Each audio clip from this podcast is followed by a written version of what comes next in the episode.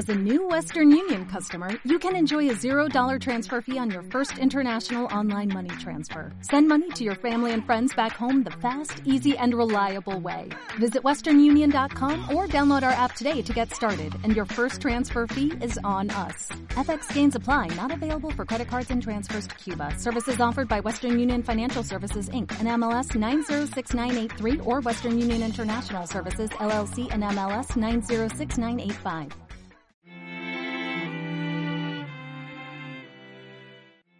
Tras largas semanas de espera, aparentemente haciéndonos de rogar, nada más lejos de la realidad, os traemos un capítulo que grabamos ya hace unas cuantas semanas, cuando yo aún me encontraba por tierras navarras, y lo único que quiero introducir, aparte de la temática, es la identificación con cada una de las personas que nos estéis escuchando, contigo, que nos escuchas, y que puedes pensar que los que estamos al otro lado del podcast somos personas con un gran reconocimiento profesional, social, y que al tener tanto tiempo libre y ser millonarios eh, económicamente y en disponibilidad de tiempo, pues obviamente nos dedicamos a hacer podcast. Hoy aquí quiero aterrizar y quiero acercarme más aún a ti que me escuchas para sincerarme y simplemente pues compartir contigo que hemos tenido problemas como cualquier ser humano, o mejor dicho, asuntos a resolver, circunstancias a resolver, y que por lo tanto hemos tenido que dejar en un segundo plano eh, la edición de estos capítulos que seguimos editando nosotros hasta la fecha, aunque en YouTube es cierto que nos van a empezar a ayudar, y la realidad es pues que cuando tienes que lidiar con circunstancias a resolver en el plano personal, en el plano profesional, en el plano pues de tu día a día, pues al fin y al cabo mm, nosotros no nos ganamos la vida divulgando y comunicando en este tipo de redes y por lo tanto pues hay veces que como tú que nos escuchas y tienes complicaciones y sucede que esa semana que estás apuntado a clases o a entrenamientos o a sesiones, pues en un momento dado las tienes que dejar de lado por circunstancias complejas sin pretender que esto se convierta en un precedente y que simplemente sea algo anecdótico, queremos introducir la temática de la antifragilidad, entendida como no un eufemismo de la resiliencia, sino realmente como el target al cual deberíamos apuntar todos para construir nuestro proceso de aprendizaje y de mejora en todos los aspectos de nuestra vida. Porque al fin y al cabo la incertidumbre va a formar parte de nuestra vida siempre. La única constante va a ser el cambio. Y solo siendo capaces y disponiéndonos o estando dispuestos a afrontar ese cambio mediante la mejora de manera que ese obstáculo entendamos que en última instancia es el camino, aprenderemos que está en nuestra mano y que es susceptible de mejora cualquier habilidad que hoy en día consideremos que aún no poseemos. No me enrollo más, doy paso al podcast junto a John. 3, 2, 1. Empezamos.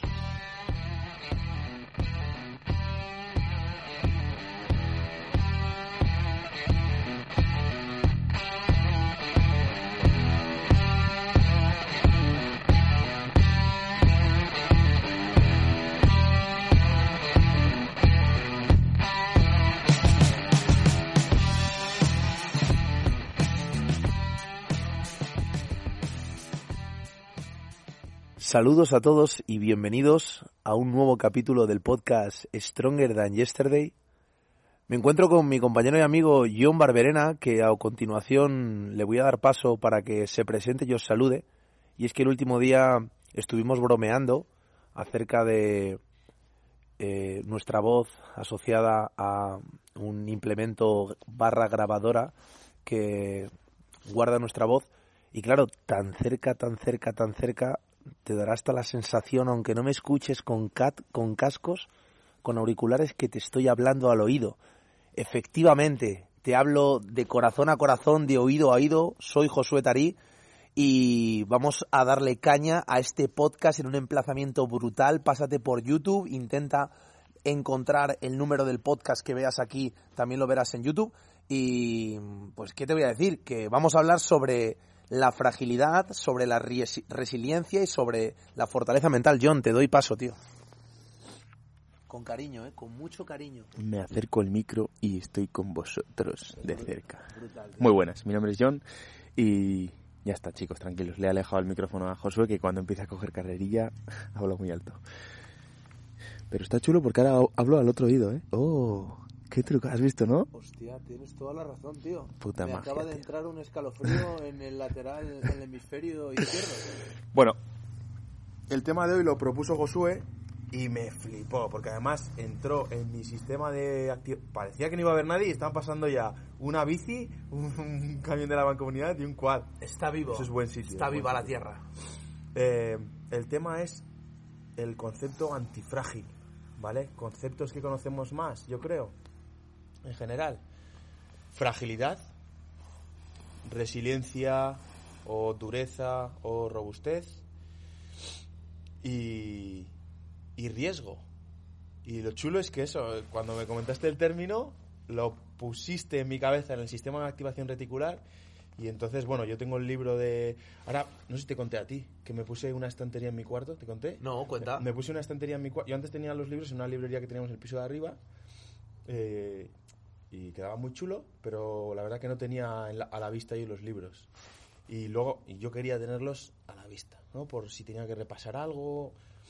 Y me he puesto una estantería al lado de la mesa y tengo los libros que me he leído y los de pie y los que tengo por leer tumbados. Y entonces ahora, como los veo todos los días, es como que aumenta, wow, este libro me lo pillé. Claro, todos los libros que tengo yo comprados que no he leído son porque me interesan mucho recomendaciones de, escritores o, gente que ha conseguido muchas cosas, o, este que te recomiendan de muchos puntos. Son libros que son muy buenos, muy buenos autores, muy buenas recomendaciones y, que son que, libros que los he comprado porque tengo ganas. Tengo lista en Amazon de compra, pero esos que están en mi casa ya es como que, Buah, tengo que leerlos. Entonces, se crea esa, ese recordatorio constante. Y entonces, hablaste del término antifrágil y yo tengo de Nassim Nicolás Taleb que es el que, digamos, se pone a luchar por una definición del término antifrágil. no sé si la crea él, pero le pone la encasilla en cierto contexto. Y yo de ese, de ese tío me leí el, el último libro, que es lo que Jugarse la piel, que es el que... Hay una teoría que tengo yo, que no sé si va muy alineada o no, que es que cuando un escritor saca un último libro que además está enfocado en sintetizar ideas, es su su mentalidad más actualizada, entonces más trabajada, ¿no? Y luego me permite entrar en materia como más poco a poco. Primero es el software actualizado, ¿no? De, la última versión, la última versión. Entonces me leí ese y tengo en casa el Cisne Negro y el de Antifrágil. No sé si tengo algún otro. Creo que de él esos dos. Entonces, al tener el libro ahí y sacarme el tema, pues me puse a empezar a leerlo. Y, claro, al, empezar a leerlo, al tener en mente que vamos a hablar de, de este podcast, te pones a, a ver en el día a día cosas que son antifrágiles, cosas que son frágiles, por qué, cosas, me he dado cuenta, cosas que, que yo hago que son antifrágiles, cosas que yo hago, hacía o haré en intencionadamente menos medida que son frágiles o solo robustas o solo resilientes. Y como tengo el, el término reciente, voy a empezar a, definir tres cosas, ¿vale? Hay una, hay una, bueno, él define, ¿no? Creo que es la tríada de tres zonas en las que se puede, em, en las que se puede identificar partes del mismo temario, vamos a decir, ¿no? Que es eh, la, la parte frágil, fragilidad, temas frágiles, que es, pues, eh, algo a lo que no le gusta ni el riesgo, ni la volatilidad, ni las sorpresas, ni eso, ¿no? Eh, cosas aleatorias, responde mal. El ejemplo que es muy claro es que pone él. Bueno, yo me lanzo, tú, si eso. Por favor. A raíz de ahí luego entras tú como. Tío, yo soy antifrágil. Esto es tu podcast. Di lo que te salga de los huevos. Vale, hecho. Frágil. Un jarrón. A un jarrón, si tú lo dejas ahí quieto sin tocarlo, va a estar encantado. A la que haya un poco de cambio de temperatura, de viento, de alguien que lo golpea, va a sufrir mucho, mucho, mucho. Entonces eso, dice que eh, si no hay variabilidad, aleatoriedad, volatilidad, que ese sistema, objeto o vida está mejor. Si no la hay, ¿no? Pues un jarrón, si hay, pues se cae, se parte en mil pedazos y puedes llegar a repararlo, pero bueno, ya no sería lo mismo. Eh, habla de la robustez, que es el, el- Hablaba de cómo... Es el término medio, pero no tiene por qué serlo. Hablaba de la generosidad, que si está entre medio de la tacañería y de la el dar en exceso, que no tiene por qué estar en medio como tal, es, es algo que está entre las dos, pero no en el medio. como Entre tal. la tacañería y la solidaridad, ¿no? Que no Eso es ni una ni otra. Eso es, eso es. Está como en medio. Entonces, eh, la robustez puede ser, pues, no sé, se me ocurre, un cubo metálico de los que no se abollan con facilidad. Una kettlebell, que es una, Una mezcla kettlebell. entre jarrón y una barra olímpica. Venga, una kettlebell. Una kettlebell, realmente tú, pues bueno, la, la maltratas, la tiras al suelo, la mueves, la puedes machacar o la puedes dejar tranquila. En ninguna de las dos ocasiones se va a ver alterada. Entonces, no sufre ni perjuicio ni beneficio por eh, esos riesgos, esa letalidad, ese... Muy buen ejemplo, la kettlebell, por ejemplo. Y además, bueno, luego... Es que mucha gente decía que se parecía a un botijo, el botijo lo he relacionado con el jarrón y el jarrón con la kettlebell. Así Vale. por eso. Como entrene la gente con botijos va a ver lo que es frágil. Efectivamente.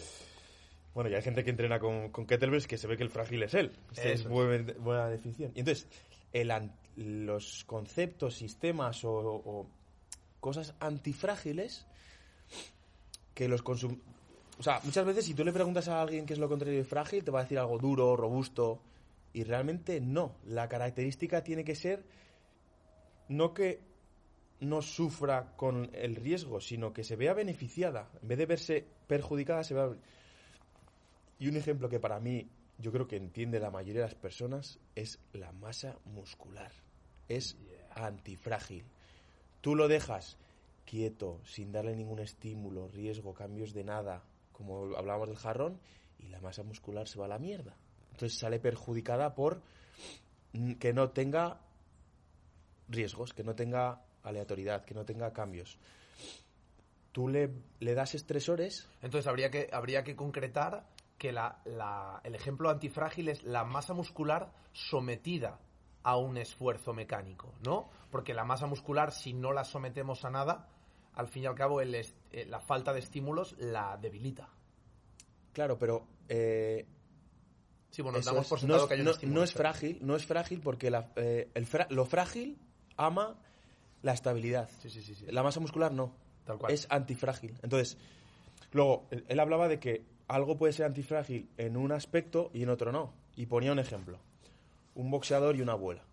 El boxeador entra en el ring, le empiezan a dar leches y realmente sale mejor boxeador.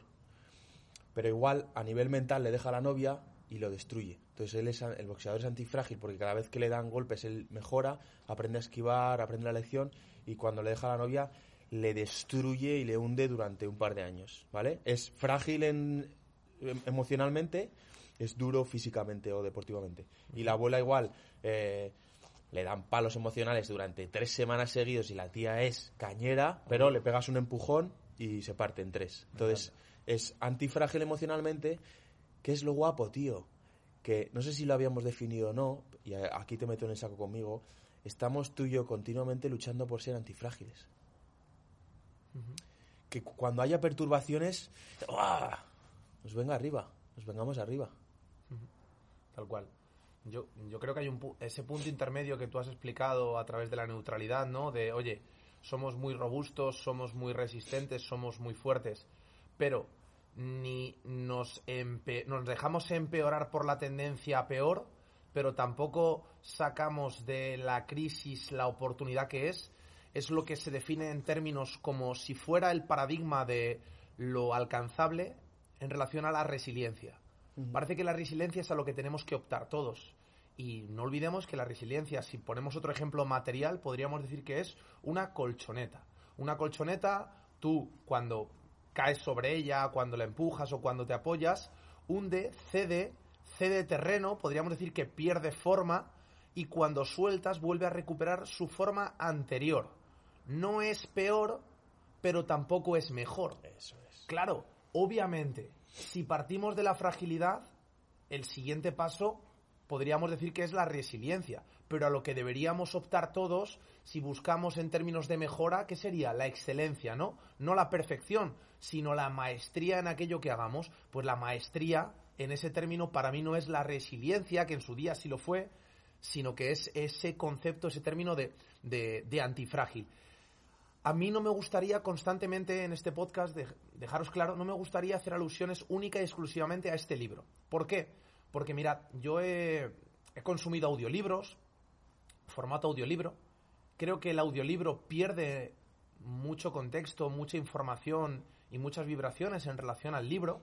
Obviamente va a depender mucho de la persona que lo relata, pero más aún pierde el relato resumido de un libro sesgado por la persona que lo está contando, incluso aunque fuera el autor, cosa que normalmente no va a ser. Entonces, desde aquí, yo mi recomendación en relación a los libros que podéis pensar, oye, ¿para qué me voy a leer el libro Antifrágil de Nassim Taleb si ya estamos hablando? Olvidaros. Nosotros os vamos a dar hoy un enfoque mm, integral, un enfoque holístico y vamos a poner muchos ejemplos que no están en el libro, que son ejemplos de nuestra vida.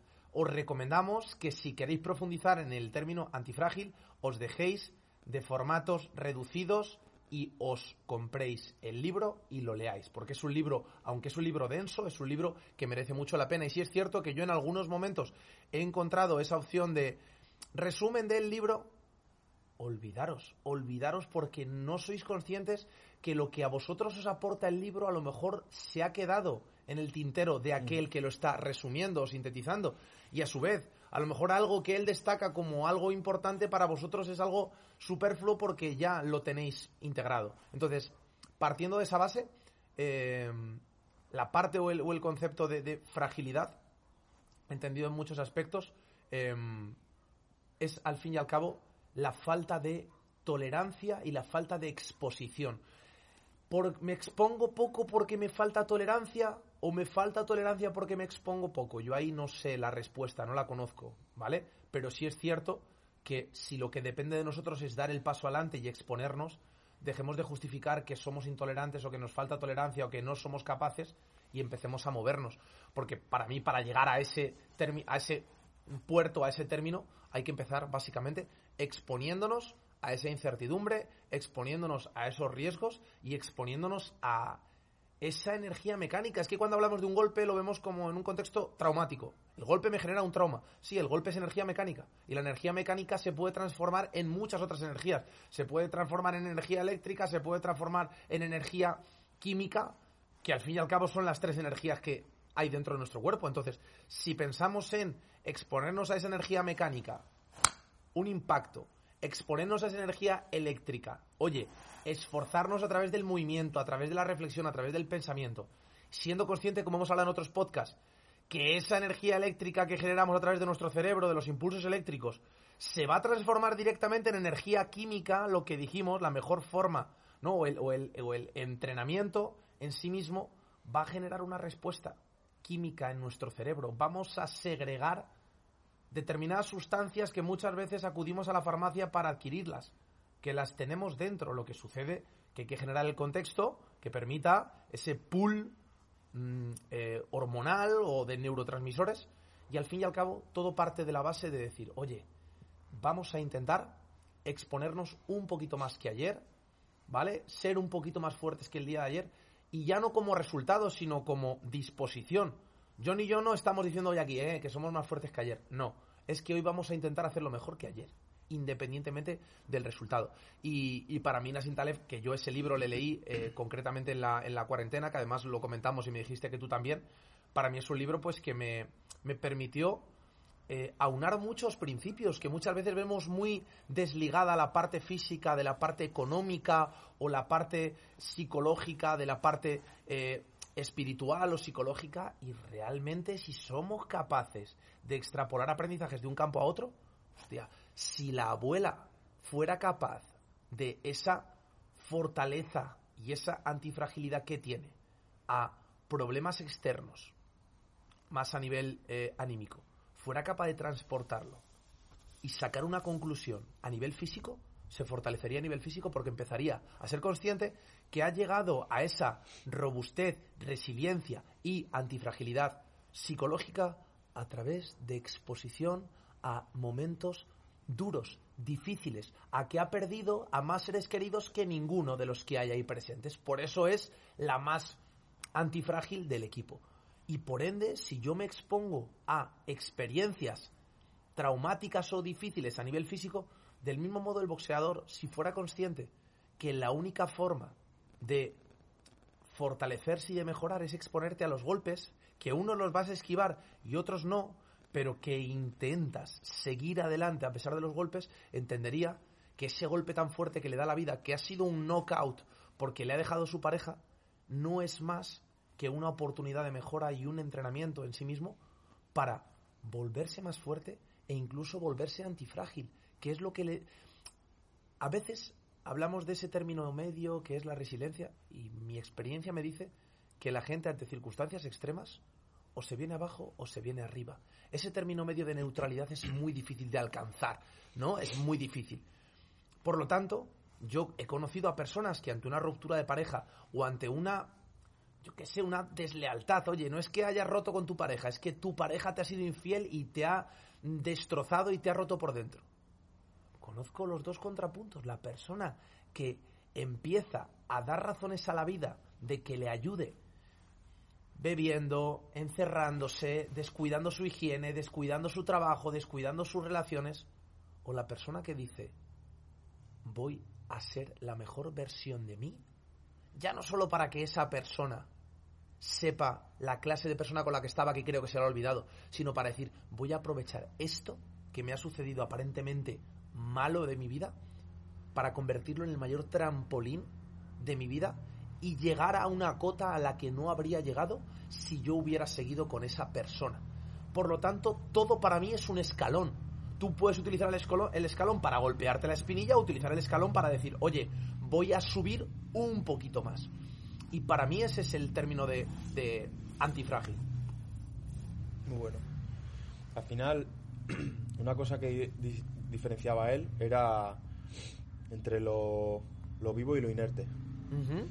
Estamos, mira, lo orgánico es. Yo creo que él se refería a que en su totalidad, antifrágil.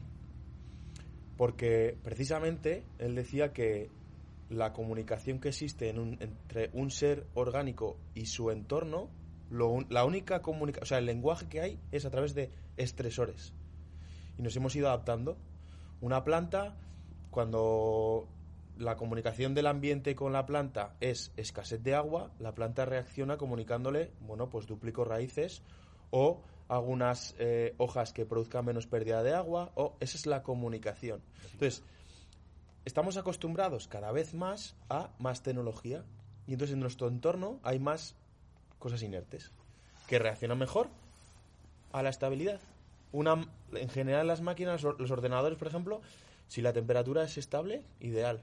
La misma toda la vida, ideal, lo perfecto. La misma velocidad, la misma todo, si, se mantiene, de lujo. Maquinarias en fábricas, si todo se mantiene, la misma cantidad de aceite que usan, todo, todo es para ellos idóneo.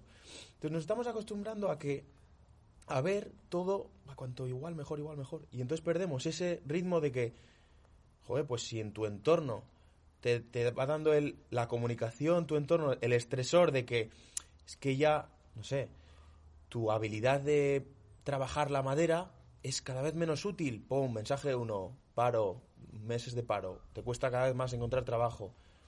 No, adáptate. Los, seres orgánicos nos estamos, venga, a adaptar. Nunca había pensado en, en término orgánico o artificial, podríamos decir, como algo inerte o algo dinámico por naturaleza. Y me flipa porque es así. Y tendemos a pensar que la tecnología es muy dinámica. No, la tecnología si no la enchufas, estás jodido. Los dinámicos somos nosotros. O sea, eh, Instagram es, o sea, es muy básico, muy, muy básico. Al final te dice, y ahora co- están desem- desenmascarando al ser humano cada vez más y los putos reels, no, tío, dura muy poco. Lo que te dura un pico de dopamina y de la atención. Pero es que el siguiente reel no tienes ni puta idea de qué va a ser, tío. Es la sorpresa. Es eso que no tenemos en el día a día. Es una sorpresa sin un precio a pagar. Hostia, pero es que has, has puesto un ejemplo que es maravilloso porque dentro de lo inorgánico hay orgánico e inorgánico.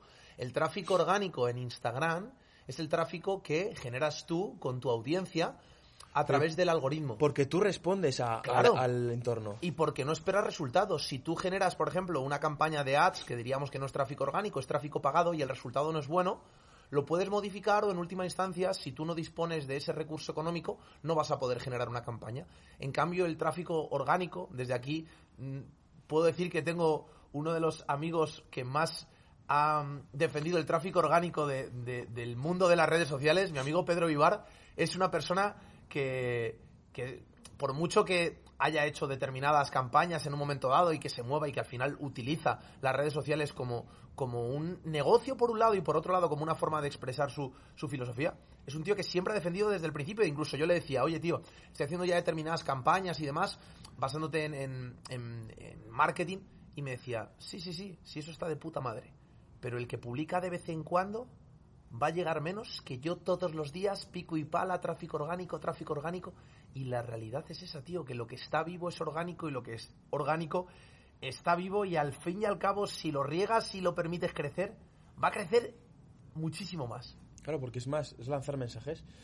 En uno de los podcasts, hace ya varios, eh, recuerdo que la evolución humana, justo acababa de escuchar un podcast de la inteligencia artificial y yo compartía ahí un poco cuáles eran los niveles que tenían los seres vivos, que el reptil tenía level 1, que solo era comprensión espacial, eh, los mamíferos comprensión espacial y social, y los, los seres humanos tenemos espacial, social y temporal. Entonces, cuando nosotros tenemos ese, esa bueno, y que las plantas, y, por debajo, el nivel 1 y por debajo, más que tener, llamarlos niveles, tenían medidores, ¿no? Las plantas tenían comunicación con el entorno porque tenían sesiones de temperatura, de altitud, de, de humedad. Y claro, cuando realmente te pones a pensar y tú analizas en qué entorno estoy, qué mensajes me está mandando mi entorno, porque ya la temperatura obviamente, ahí como que respondemos más fácil. Si tú estás en el norte de Europa, pues vas a ir con más abrigo. ¿Por qué? Pues porque si no, vas a estar muy jodido. Pero en la parte más, la comunicación social y temporal, que es la humana-humana, tenemos que darle más vueltas. Tenemos que pararnos a analizar dónde estoy en mi trabajo. ¿Por qué este tipo me tiene que mandar si Más que darle más vueltas, yo ahí te voy a corregir y fíjate, no discrepo nuevamente contigo, pero voy a discrepar. Tendemos a relacionar a aumentar nuestros niveles de conciencia con darle más vueltas a nivel mental. Y muchas veces estamos en la mente, pero no estamos en el ser.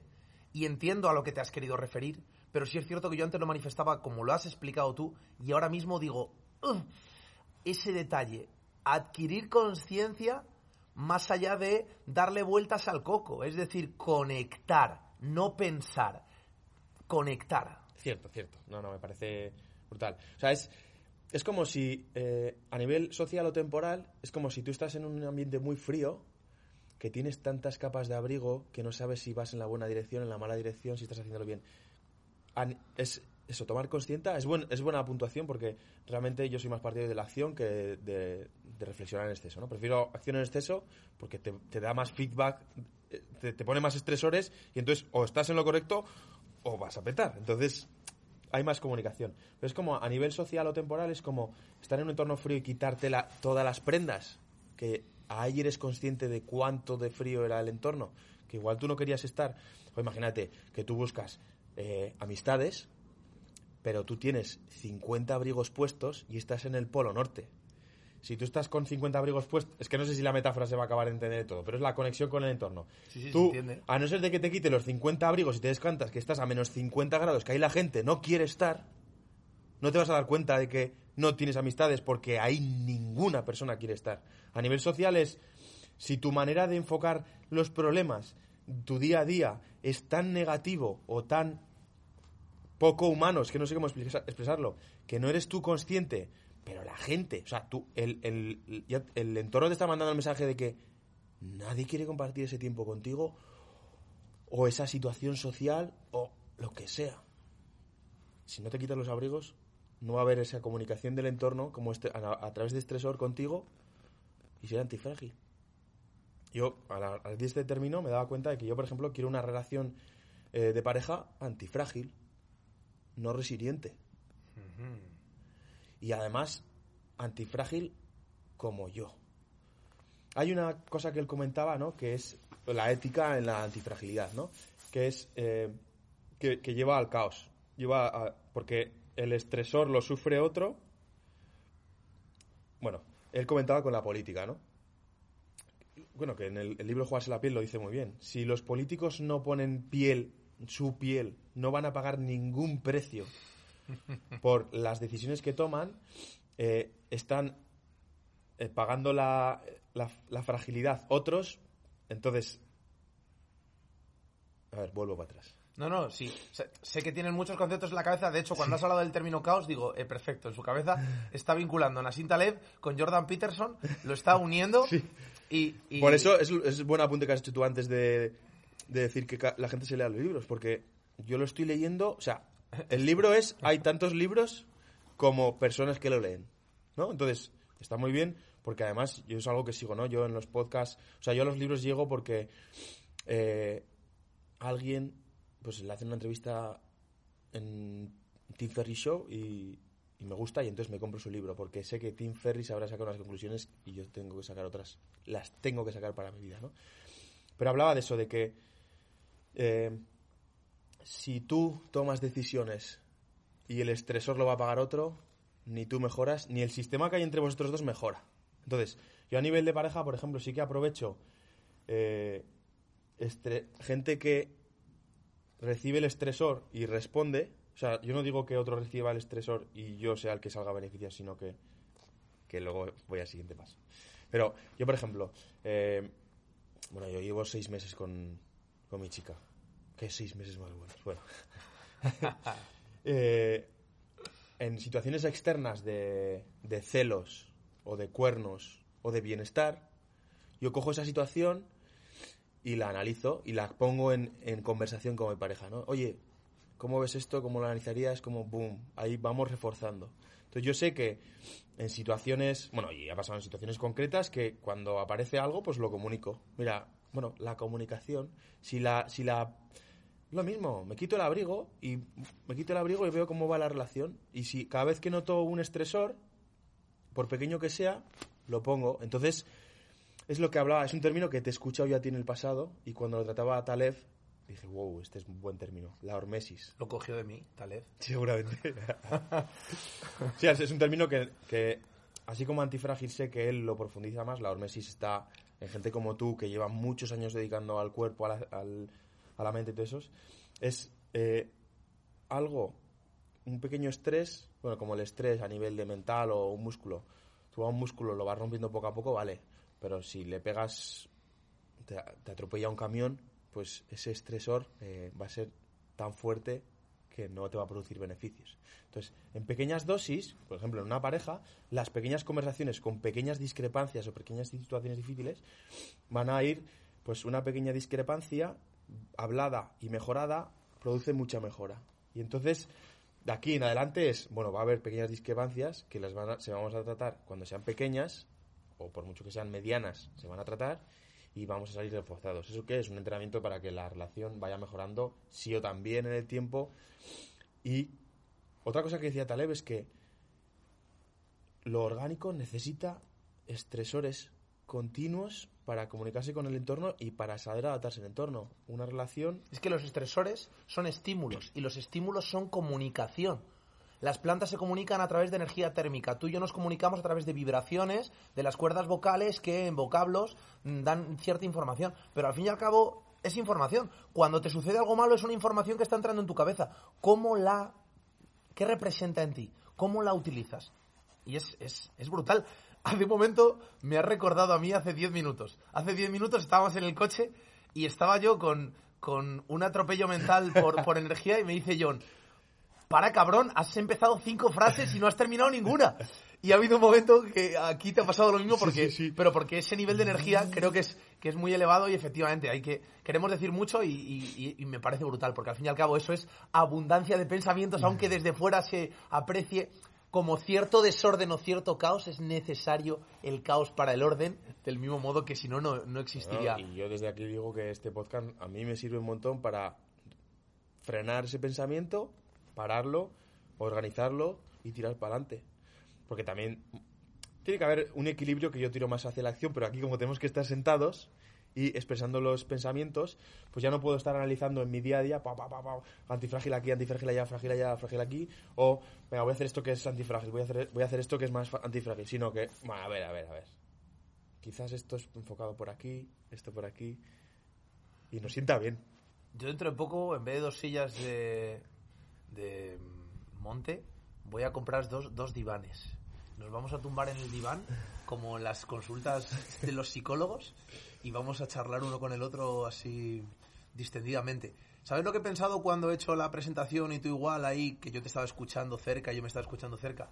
Cuando, se ha, cuando hemos separado el micro, ha habido como una especie de reducción de ese estímulo y de la respuesta, y he estado a punto de hacer esto.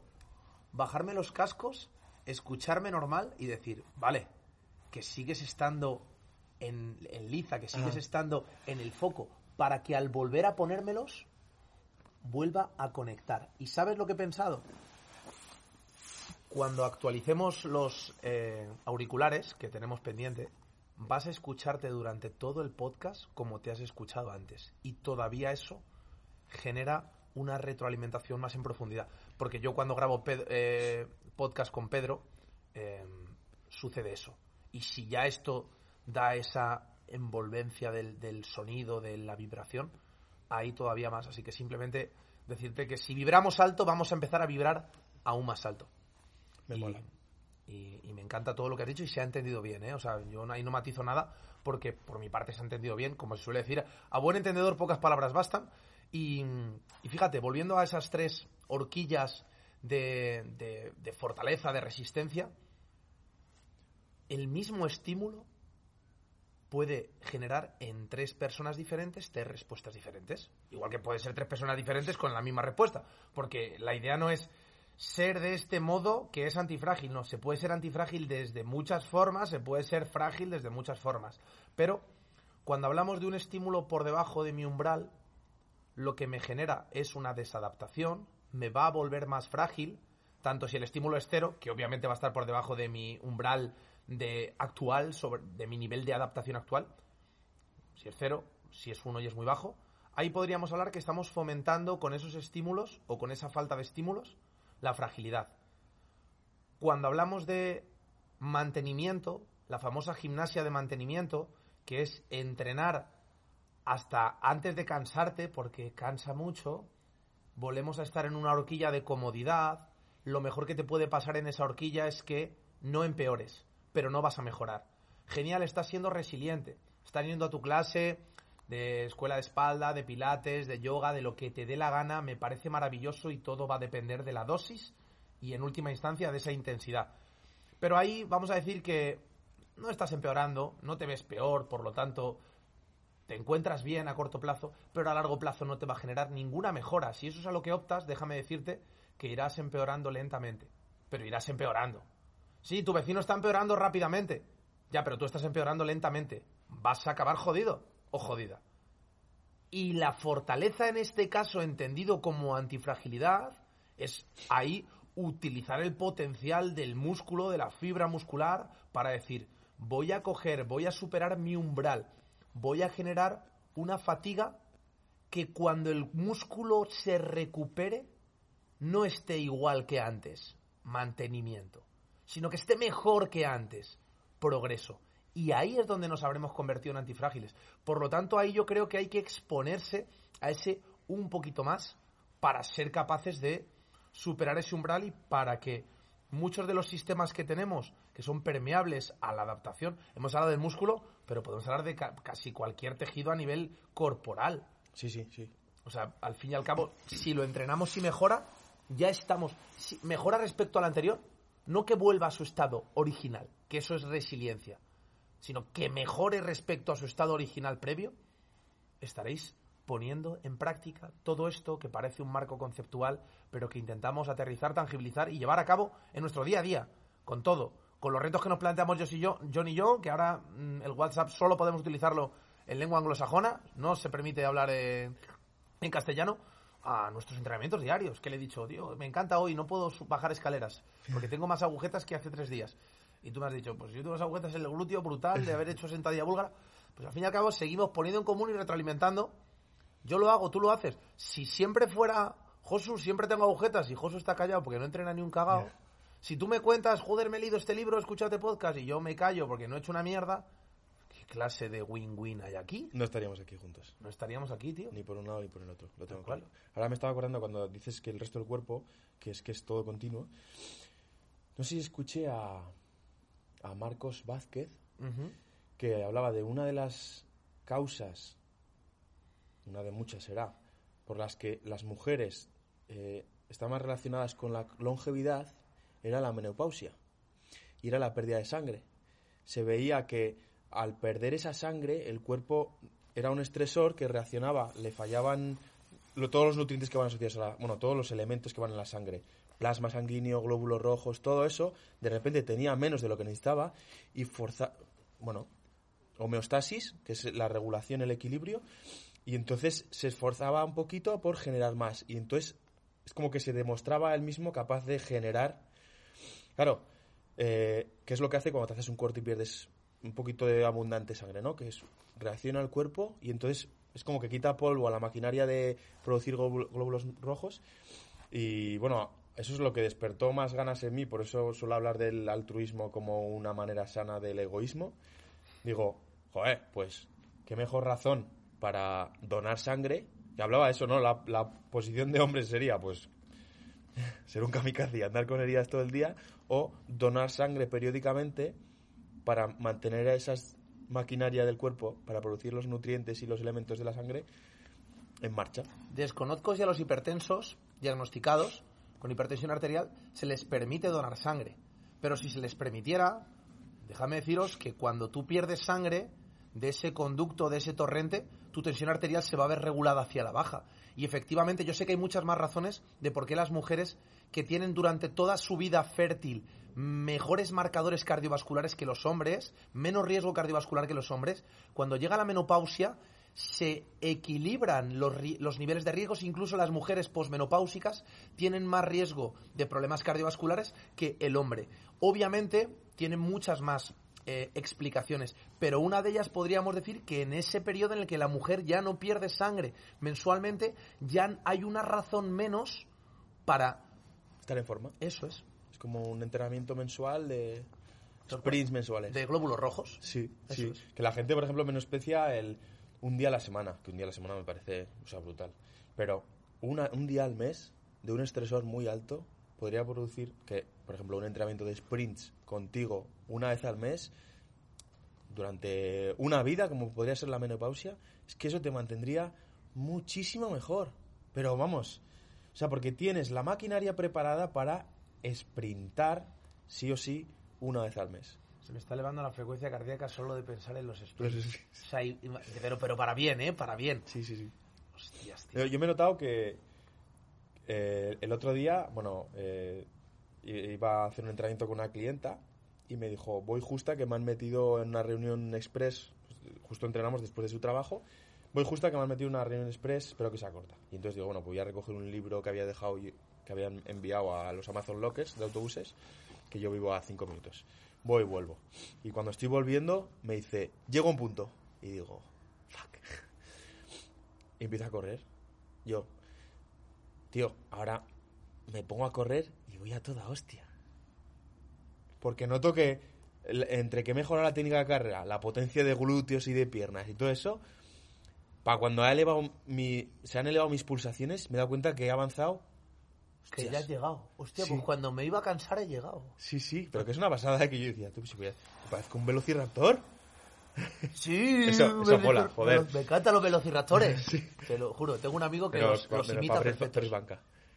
La- Te lo juro que los imita genial. Un día le traigo al podcast. Vale, vale. Tío, has hablado de un estímulo para la mm, creación de glóbulos rojos. Tenga usted la regla. Si es mujer, o done usted sangre si es hombre. Sí. De hecho, la regla es recomendable en todas las mujeres que la tengan. ¿no? Sí, parece una tontería, Uf, pero el regularla, que muchas veces infravaloramos, el no, tengo amenorreas, tengo... mm", No, eso hay que intentar ponerle medios, ya sea porque tienes estrés, ya sea porque obviamente estás embarazada, eh, pues eh, no tiene la regla porque estás embarazada. Pero he pensado en, ¿y qué estímulo externo permite la liberación de glóbulos blancos? La exposición al frío. Todo lo que dispara el sistema inmune, ¿no? La exposición o el baño en agua fría es uno de los recursos que se utilizan para aumentar la, de los, de los glóbulos blancos. Por lo tanto, volvemos a lo mismo.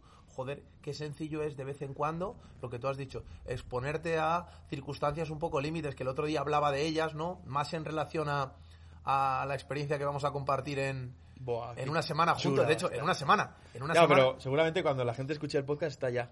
Sí, sí, sí. Que vayan a ver los putos vídeos o las fotos que haya, que habrá sido la hostia. Total, total. Por eso, que son estímulos, o sea, son cosas que tenemos al alcance de nuestra mano y muchas veces somos capaces de irnos a un retiro a Miami que lo que me van a dar es exposición en agua fría, a lo mejor vives al lado del río y no has metido el pie en el río en invierno en tu puñetera vida. Es decir, utilicemos, ¿por qué he traído yo hoy, John, el abrigo? ¿Qué te he dicho? Tío, tengo un abrigo de la hostia en casa y llevo dos años aquí y no me lo he puesto ni una vez, pero ni una vez. Coño, si soy el primero que dice lo que tenga su saló y si no, apártalo, pues vamos a usarlo. Entonces he pensado un poco en eso, tío. ¿Y sabes lo que estaba pensando a su vez o los ejemplos que has puesto? Estoy acordándome de la conversación que tuve con un buen amigo mío. Eh, no voy a decir su nombre, pero desde aquí te envío un abrazo y un saludo muy grande. Me hizo una pregunta. Pensaba que ibas a decir el nombre, el nombre justo al final. Un saludo, no sé quién. Un saludo. Pero no digo tu nombre. Eso es. No, bueno, porque oye, es una Sí, sí, conversación sí. personal y, es, Perfecto, y, y simplemente es por... ah, Yo le- intento sacar un aprendizaje de cualquier cosa. Me preguntaba que, mm, eh, que qué podía hacer ¿no? a nivel de definición muscular, puesto más asociado a retención de líquidos que a déficit calórico o a estrategias nutricionales o de entrenamiento. Y claro, yo le expuse, muy sencillo, hay determinadas hormonas en el cuerpo que están relacionadas con eh, nuestro sistema de eh, regulación eh, hídrico. Y me dice, es que estoy tomando diuréticos. Y le dije, ahí está el problema. Y digo, ¿a que al principio bien? Dice, sí. Digo, ya que después mal. Dice, sí. Digo, ahí está el problema. Lo que a tu cuerpo le das con una respuesta a corto plazo de secreción de líquidos, a corto plazo te da lo que quieres. Excretas más agua, por lo tanto tienes aparentemente mejor eh, perfil y estéticamente estás mejor. Oye, una estrategia lícita si mañana vas a competir encima de una tarima.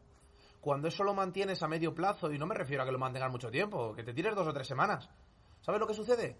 El cuerpo empieza a responder. Claro, dice mensaje recibido. Mensaje recibido, usted me está diciendo que excrete más. Muy bien, yo le digo, retengo más, porque yo soy un fenómeno de la compensación, porque yo soy un fenómeno de la homeostasis. Por lo tanto, lo que me servía para verme mejor, resulta que ahora me está haciendo que retenga más líquidos. Claro, pero si tú no entiendes que si al cuerpo le das kilos, el cuerpo no es que se canse más, a corto plazo sí, pero a largo plazo se fortalece más. Le dije, fíjate, eso es la recomendación que te da alguien que no entiende esa diferenciación. Digo, mira, vamos a utilizar otra estrategia. Vamos a, utilizar una estrategia de sobrehidrólisis. Sin que sea una sobrehidrólisis muy acentuada como se puede utilizar en periodos de deshidratación también previa a una competición, ya sea por dar un peso o por estética. No hace falta que nos metamos 8 o 10 litros. Pero si tú habitualmente bebes un litro de agua y pasas a beber dos litros de agua, lo que está sucediendo es que la aldosterona y la vasopresina, que son dos hormonas que van a decir, oye, no micciones usted, no, no miccione usted, no mea usted, que la vasopresina es la hormona antidiurética, si esa hormona la bajamos, va a decir, no mee usted, bajito. No te va a decir, no mee usted. Por lo tanto, vas a miccionar más. Y la aldosterona, que es la hormona que va a retener líquidos, si la bajamos también, lo que va a decirnos es, oye, ¿para qué voy a retener yo líquidos si este pavo me da líquido, todo lo que necesito. Y lo que aparentemente a una persona le puede suponer a corto plazo, joder, he bebido dos litros o tres litros, me noto más hinchado, coño, te notas más hinchado, llevas tres días, deja que tu cuerpo se regule. Es que sacamos conclusiones siempre a corto plazo y son contradictorias porque lo diré hasta la saciedad. Lo que funciona a corto plazo, a largo plazo normalmente deja de funcionar y lo que a veces no funciona a corto plazo, si está bien estratificado, tranquilo que los resultados van a llegar. Y es otra vez el ejemplo de esa resiliencia, de esa antifragilidad, de qué recursos utilizamos. Fíjate qué tontería, pero lo que aparentemente se utiliza con ese objetivo a largo plazo pierde el sentido y lo que aparentemente no me sirve hoy porque me noto hinchado, ten paciencia que si a tu cuerpo le das lo que necesita, la respuesta del cuerpo va a ser la adecuada. Claro. Eh, otro concepto que trataba Taleb era que el sistema, bueno, hablaba del sistema político que estaba enfocado cada vez a ser más frágil, pero también la medicina. La medicina era más frágil cada vez porque en vez de afrontar el concepto antifrágil del ser humano que lo ha hecho la humanidad toda la vida, ¿no? Pues eh, cuando había eh, señales de una fatiga extrema, reposo. O señales de, una, de un dolor en concreto por, por lo que fuere, pues permitirle al cuerpo adaptarse o cambiar un poco el entorno o quitar cosas, ¿no? Él decía que la simplicidad era mucho mejor que la complejidad, porque cuanto más complejo es algo, más abierto está el riesgo, y él dice, la fragilidad se puede predecir, pero el riesgo no. El problema es que hay mucha gente que gana muchísimo dinero diciendo que predice el riesgo. Y encima, como estamos en un mundo en el que escuchamos todas las opiniones, se lanzan al mercado todas las opiniones y cuando pasa algo, siempre hay alguien que ha acertado. Entonces, nos viene el eco de esa persona y parece como que, ¿no? Y por eso la medicina es, nos está, y bueno, la industria farmacéutica que gana dinero con eso, nos están dando pastillitas para que esos, esos pequeños estresores se corrijan solos hasta que viene el riesgo impredecible de que, hoy esta pastilla que nos han estado dando para no sé qué, qué guay, en vez de corregir en tu día a día, pues dejar el fumar o poner actividad física, de repente esta pastilla que has estado tomando todos los días sin aparente riesgo, porque como ibas tomándola cinco años, pues ya está, asumimos que te trató bien, pero a los 10 años te produce cáncer. Y es un riesgo frágil, o sea, es, es, fragilidad del concepto, que, que no es lo mismo intentar buscar sistemas antiinflamatorios. Pues, es que pues cualquier medicina te va a revertir a lo mejor el proceso, pero nunca te va a dejar mejor. Y normalmente te va a empeorar todo lo que no ha apuntado como órgano diana. Así que la medicina, desde aquí siento decirlo, que genera mayor fragilidad. Y además hablaba de la... Caer. Acaba de la, de la hipertensión, Taleb. Decía, si tú tienes síntomas leves de hipertensión eh, y tomas medicación, medicación leve, había eh, un 80 o 90% de probabilidades de que no surtiese ese efecto. De que tú tomaras la medicación, pero no mejorabas ese poquito. Pero entrabas a correr los riesgos de la medicación que la medicación ligaba. Entonces, decía, si eh, tienes síntomas leves, no tomes. Intenta mejorarlo con simplificar. Que si estabas grave, en el 10% más grave, el porcentaje más grave de hipertensiones que existen, que los desconozco, que ahí tomar la medicación te daba los riesgos de la medicación, pero estabas al 90% de probabilidades de que te surgiese efecto. Entonces, jugamos a eso, a que si, si nosotros en el día a día estamos trabajando con esa hormesis, que es pequeños estresores diarios, y nosotros vamos corrigiendo, a mí me gusta por eso cuando noto cansancio, noto tal, reajusto y digo, a ver, ¿qué he estado alimentando? ¿Qué estaba, ¿De qué he estado alimentándome últimamente? ¿Cuántas horas de descanso? ¿Con quién me he juntado? ¿Qué le he estado diciendo a mi cuerpo? ¿Qué le ha estado diciendo la gente de mi entorno? A mi mente. Intento corregir eso, porque ahí supercompenso y me vuelvo antifrágil. Me vuelvo la hostia. Y yo, por ejemplo, a nivel de... Había veces que cuando dormía poco, me levantaba hinchado, tío. Esto que te levantas con las manos... digo, eso es por dormir poco. No, eso es por estar inflamado. Vamos a ver si los estás, estás inflamado porque has dormido poco o por el estrés que has traído o porque la alimentación era proinflamatoria. Y ahora, por ejemplo, bueno, yo, una de las ventajas de comprarte aceite de oliva virgen extra muy bueno es que no ha subido de precio. Yo últimamente me estoy comprando uno de 25 euros el litro y no ha subido de precio. ese por ejemplo. Ese tiene, lo guardo, por ejemplo, lo estuve Hombre, escuchando. que si, si sube el precio de eso, estamos jodidos. Estamos jodidos. Eh, y realmente, yo creo que compro de, de los más caros que hay en el corte inglés, ¿no? En, el- en ese contexto. Pero pues estuve buscando uno porque escuché en un podcast, ¿no? Que para que el aceite de oliva virgen extra mantenga las propiedades, sobre todo del omega 9, que es el más antiinflamatorio del aceite de oliva, eh, tenía que estar eh, prensado en frío, bueno, virgen extra, prensado en frío, eh, mantenido en un recipiente totalmente opaco para que no reciba la luz solar y se oxide, y eh, temperaturas que no sean muy cálidas para que no se oxide. O sea, Coño, como el del Mercadona, que es transparente, le da el sol todo el día y hay veces que hace calor. y extracción, bueno, en caliente, sí, sí.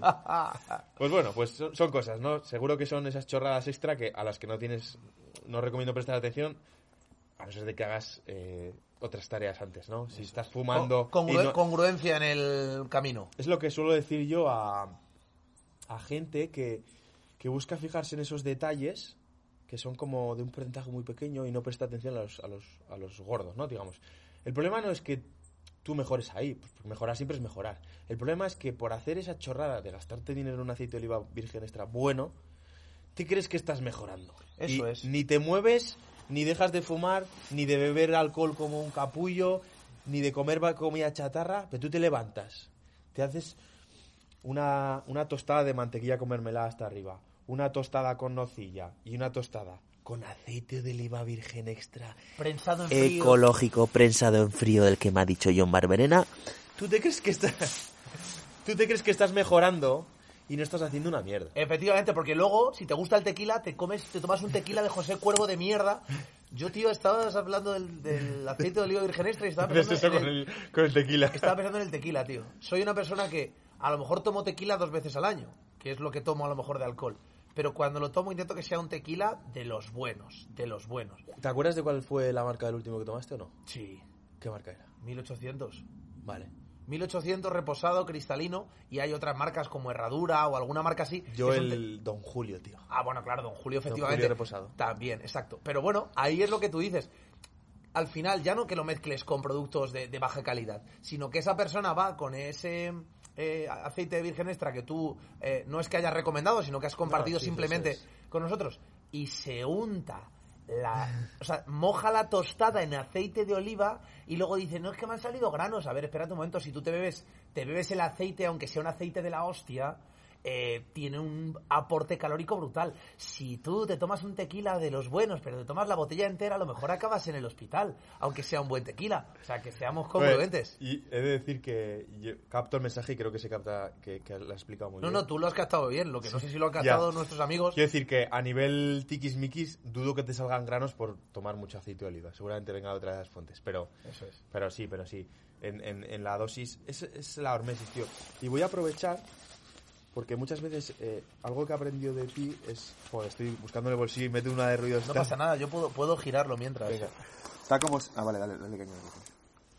Eh, John Barberena está buscando en su teléfono móvil en apuntes heurística, hormesis y estrategia de la altera. ¡Oh, maravilloso! De hecho, cuando has hablado de hormesis, eh, he pensado, tío, para hablar de la hormesis, Ya lo separo. Para hablar de la hormesis, para hablar de la adaptación hedónica, que al fin y al cabo la adaptación hedónica muchas veces lo entendemos desde el punto de vista psicológico, pero lo que te pasa cuando tú tomas diuréticos y empiezas a obtener el resultado contrario es una adaptación hedónica a tu cuerpo.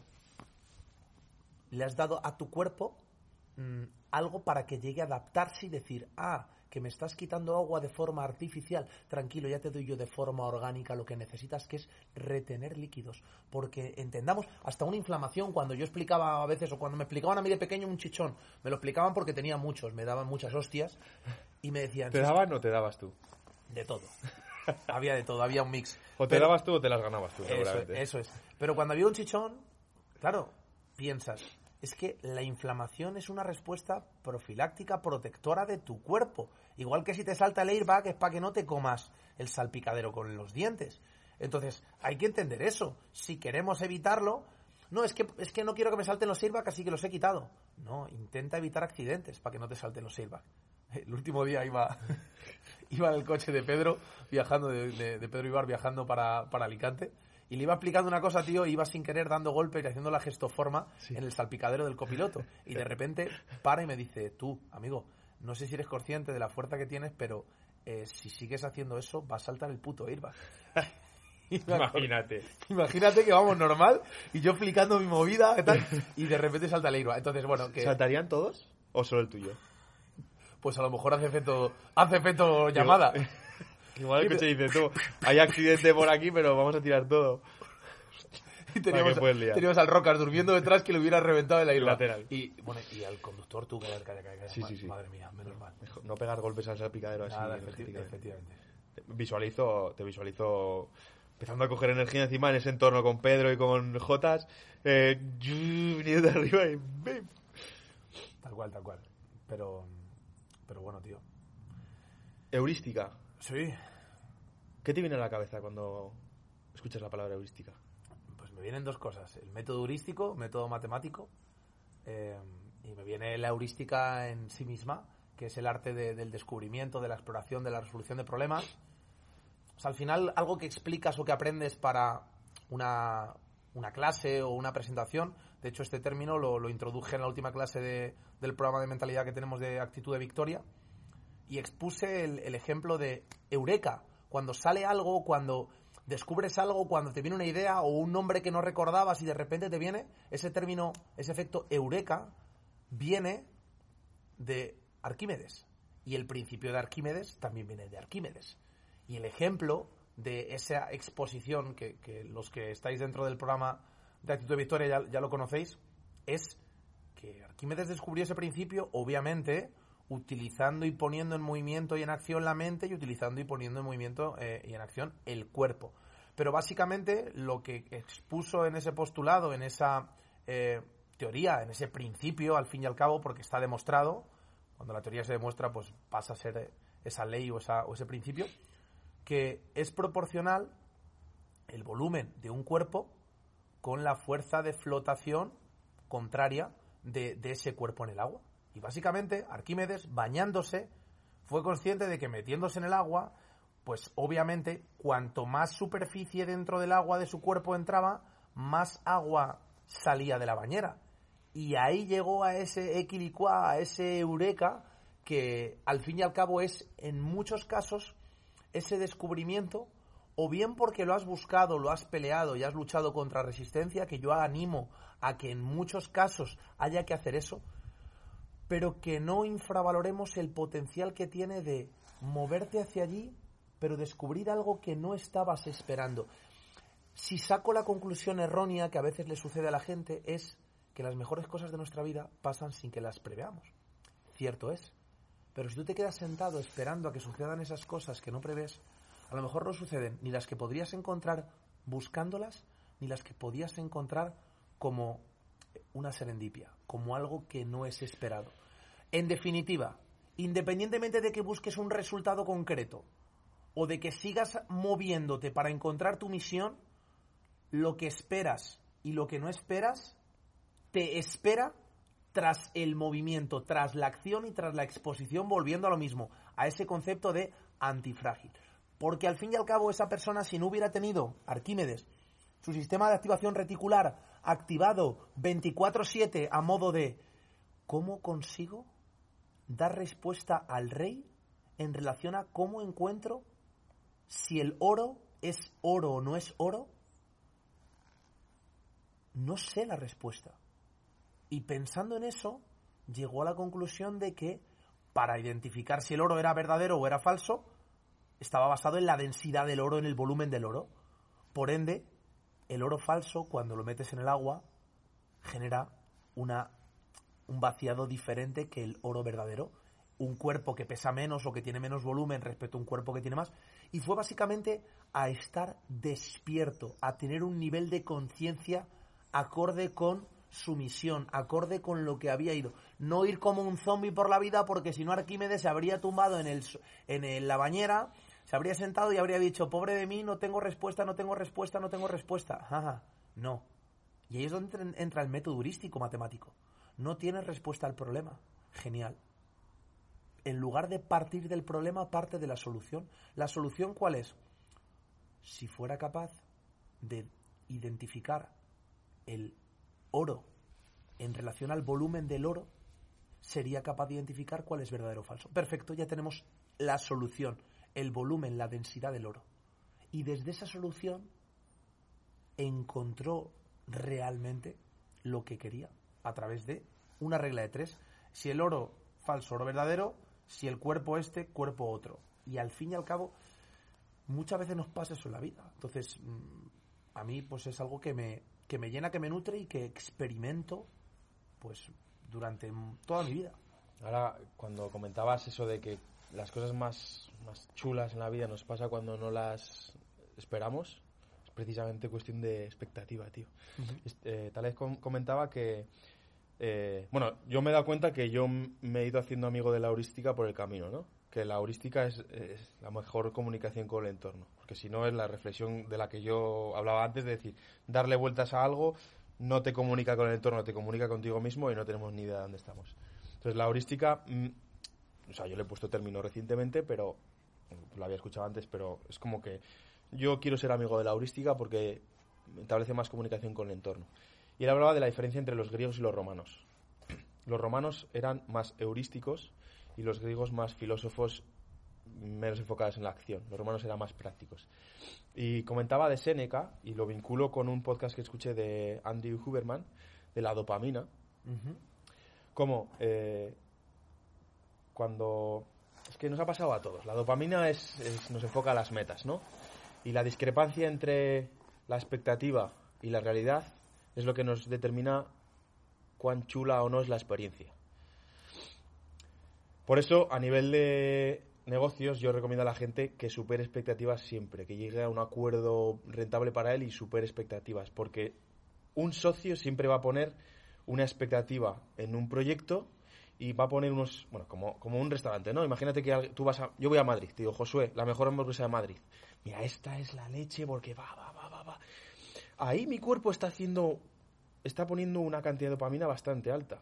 Y además, como José se ponga energético, yo voy a subir la dopamina muy alta. ¿Qué pasa? Que luego yo voy a ese sitio y mm, o la experiencia de la hamburguesa es igual o mayor de, cantidad de dopamina, o para mí es una decepción, que puede ser muy, muy buena hamburguesa. Igual es la mejor que he comido, pero como mi expectativa era tan alta y estoy por debajo, imagínate que José me ha generado un 100 de dopamina y yo he tenido un 90, pues ya eh, he fracasado. Esa experiencia ha fracasado. Si nosotros vivimos por la vida en movimiento en búsqueda, lo que tú decías, movimiento búsqueda, pero a expectativas cero, es cuando la vida nos premia siempre. Alguien te dice, mañana a las 8 estamos en el gimnasio. Tú, ya verás, mañana con este entrenamos a gusto, con este además seguro que yo entreno mejor, seguro que con este yo me motivo más, seguro que con este saco PR. Llegas y no está habías puesto tal expectativa que luego es que igual te das media vuelta y te vas. Te mando un mensaje, oye, que no puedo ir, que me he quedado dormido y tú ni vas. Pero si dices, mañana voy a ir. Mira, yo últimamente, los últimos años es lo que hago.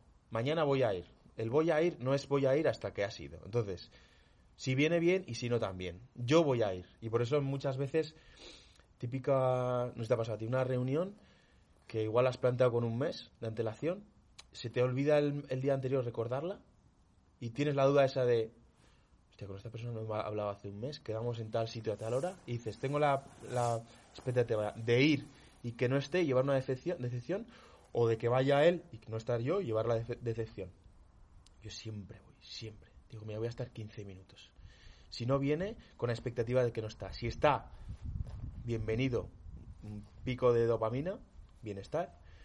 Y si no está, es lo que esperaba, porque realmente no ha habido recordatorios, el día a día tiene muchas cosas. Y cuando bajamos las expectativas a todo, a mí pasó cuando empecé a quedar con esta chica. Expectativa cero. Es más, yo creía que iba, tenía que, haber, que iba a tener que probar con más chicas para dar en el clavo también. Expectativa cero, cita 1, expectativa cero, cita 2, expectativa cero, cita 3. Y cada detalle era un premio. Entonces ahí es donde se empieza a generar algo chulo porque este podcast va tan bien, no teníamos expectativas de nada. Pero de nada. Dicotomía del control, tío, de Pícteto, pero basado en cualquier cosa que hagamos. Al fin y al cabo, tú cuando vas a Madrid esperando una gran hamburguesa, tú estás centrándote en la parte de la dicotomía del control que no controlas. Exactamente. En lo que no controlas, yo te diría que minimices. ¿Minimizar qué es? Baja las expectativas al mínimo o incluso redúcelas. La parte de la expectativa que depende de ti, ahí como depende de ti y tú tienes el control, haz todo lo que esté en tu mano para superar expectativas. Ejemplo, entrenas a un cliente, démosle un servicio mejor del que él espera. Aunque en última instancia no depende de nosotros lo que él espera. Pero oye, lo que dependa, a ver, incluso haciéndolo extremadamente bien y con tu objetivo de superar expectativas hipotéticas, puede venir alguien que se piense que por entrenarle tú le vas a dar un masaje y le vas a comprar zapatillas. Ahí obviamente no vas a poder superar expectativas. La pregunta es, ¿depende de ti? ¿Todo lo que dependía de ti lo has hecho? Sí. ¿Tu objetivo ha sido superar expectativas en relación al servicio de entrenamiento personal? Sí. Ya está. Entonces, cuando seamos la causa de la expectativa, demos lo mejor. Cuando seamos la consecuencia de la expectativa, intentemos acotarla al mínimo. No esperemos nada. Y suena duro y suena difícil, pero a mí me ha pasado y yo vuelvo a lo mismo. Yo no espero nada de este podcast. Yo no espero nada de ti. Yo me dejo sorprender. Y obviamente, lo que depende de mí, intento volcarlo y ponerlo sobre la mesa. Todo. Por mi parte, me hace mucha gracia porque cuando terminamos los podcasts y cerramos, me suele decir John, Buah, tío, brutal, hemos cuadrado la hora. Una hora más o menos. Y él piensa que es algo eh, que ha sucedido de forma aleatoria. Yo ahí tengo que decir que soy un poco responsable y causa. Cuando voy mirando tiempos, voy intentando que genere esa convergencia, pero me, hizo gracia el último día porque me pareció gracioso. Digo, a ver, es verdad que hay veces que sucede, ¿no? En, en término una hora. Llevamos más o menos una hora, una hora y poco. Yo por mi parte voy a hacer una conclusión de esas tres, de la triada de, de, mm, de lo que hemos expuesto. Y tú si quieres añadir algo más, que habría mucho más que hablar. Sí, pero yo tengo ya en mente ya el, el- la- el cierre final. Sí. Perfecto, Sí, sí. estupendo. Pero bueno, que, que yo suelo Sí, intentar eso para que no se quede ni muy corto ni, ni muy largo. Mirad, Ya, pero hay veces que no miras la hora, ¿eh? A lo mejor tú lo te das cuenta. Ya, ya, no. Pues sí, pues sí. no, no, verdad que Sí, sí, no, no, que ya sé que tú no, controlas. No las, no suelo sí, mirar sí, tampoco sí. demasiado. Pero bueno, Sí, sí, sí. dentro de esa horquilla sí intento que eso- Da igual, para mí va a ser simple. ¡Oh, qué magia, qué bonito! me, me encanta, me encanta. Es más, no, no he querido en ningún momento eh, eh, corromper esa, esa ilusión que quiero que, que siga, que siga estando, ¿no? Eh, los días 6 de enero siempre llegan los Reyes Magos y yo eso lo voy a seguir viendo así, con mis primos pequeños, conmigo mismo y con la gente que quiero. Eh, no, es, eh, es broma y es en serio. Haciendo un resumen sencillo para entender fragilidad, que además es un término que si queréis buscar información, es una enfermedad que está diagnosticada como tal, que está basada en dinapenia, pérdida de fuerza, osteopenia, osteoporosis, pérdida o déficit de, de Densidad ósea. densidad mineral ósea, efectivamente, gracias, y sarcopenia, que es pérdida de masa muscular.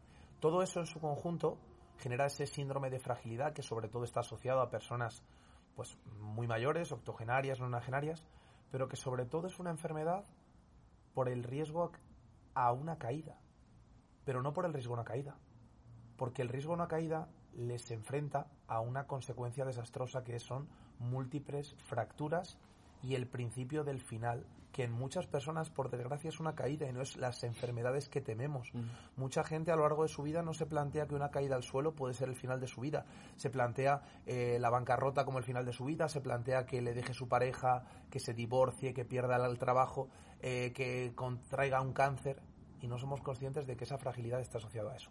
Pero, dejando ese concepto a un lado y simplemente eh, exponiéndolo ahí, la fragilidad podríamos entenderla como el dedo de una mano, cuando me cortan un dedo, cuando pierdo un dedo, eh, no vuelve a salir un dedo.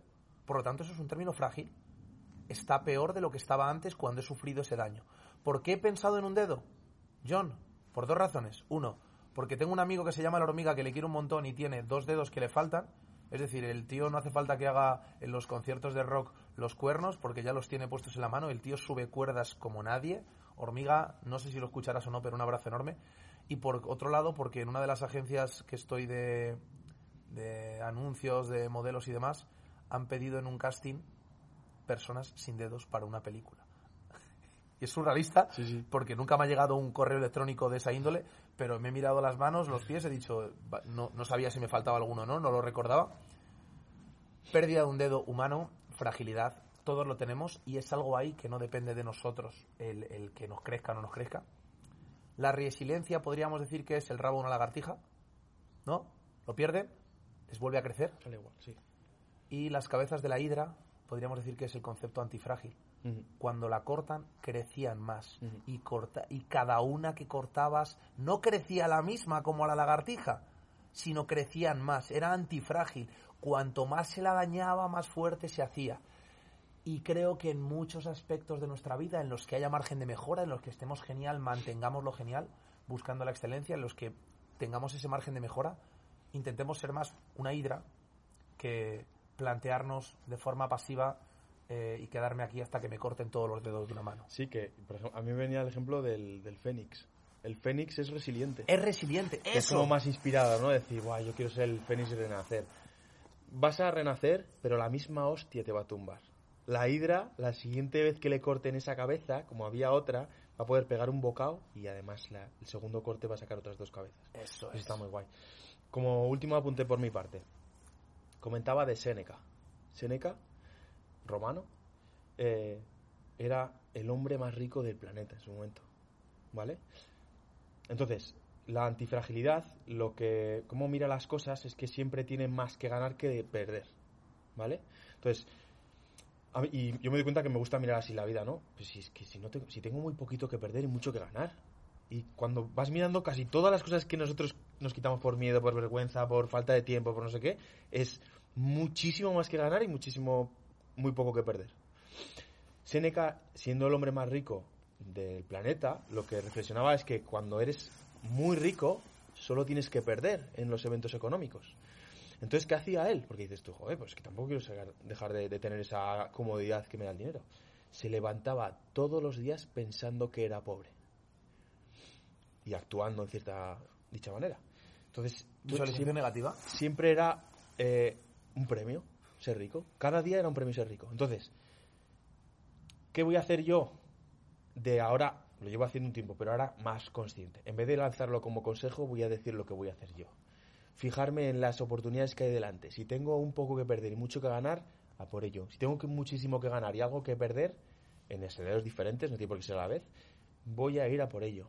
Y la vida va a ser construcciones, en base a si me ha tocado esa versión un poquito mala, y superconstrucciones cuando las cosas van bien. Y así se construye, tío, una vida espectacular, pero espectaculantástica, tío. Me flipa, tío, se me pone la carne de gallina. Es una- Ha empezado el podcast. Con mi voz aquí en este lado, es la que te ha puesto. Se me pone la carne de gallina, tío. Carne de gallina. Y por este lado de pollo. Háblame a los dos, tío, que si no me... me, eh, me estás- Así no, así se oye por los dos. Ay, sí, que me, me violas una oreja y la otra. Has dicho espe- especulo fantástico, yo voy a decir supercalifragilístico, especialidoso, aunque tenga frágil dentro de ese nombre. Has hablado de Séneca, yo voy a despedirme con una frase de Séneca que he utilizado muchas veces para reflexionar acerca de la vida. Séneca decía que nuestra naturaleza está en la acción, el reposo presagia la muerte. Si estás escuchando este podcast, ponte en movimiento. Y te esperamos en el próximo capítulo, la semana que viene, un poquito más y un poquito más fuertes que el día de ayer. Gracias a todos.